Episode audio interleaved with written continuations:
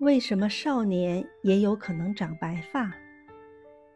在我们头脑里，好像有一个思维定式：凡是有白头发的都是老人，但有时也能见到长着白头发的青年。这如何解释呢？首先，我们要先搞清楚我们的头发为什么是黑的。那是因为。在毛发根部的毛球和毛囊内，含有黑色素细胞，它们可以合成大量的黑色素颗粒，源源不断地输送到毛发中去，使之变黑。也就是说，黑色素颗粒越多，头发越黑；反之就会变浅、变白。使头发变白的因素有：一、年龄因素。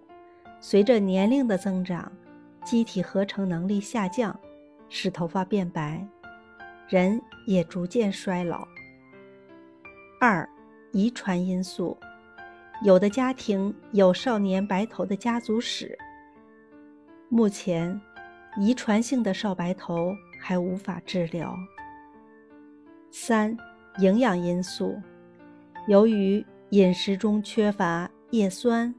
维生素 B 或缺铜、锌等微量元素，都可以导致头发变白，并且干枯、易断。四、环境因素，由于环境的污染，长期受到日光的暴晒，使头发变黄、变白。五、精神因素。我国古人很早就认识到了精神因素与白头的关系，精神压力过大易导致白发早生。综上所述，头发变白的原因有很多，我们可以具体情况具体分析，以期找出少年白头的原因。但尤其重要的是，保持心情舒畅。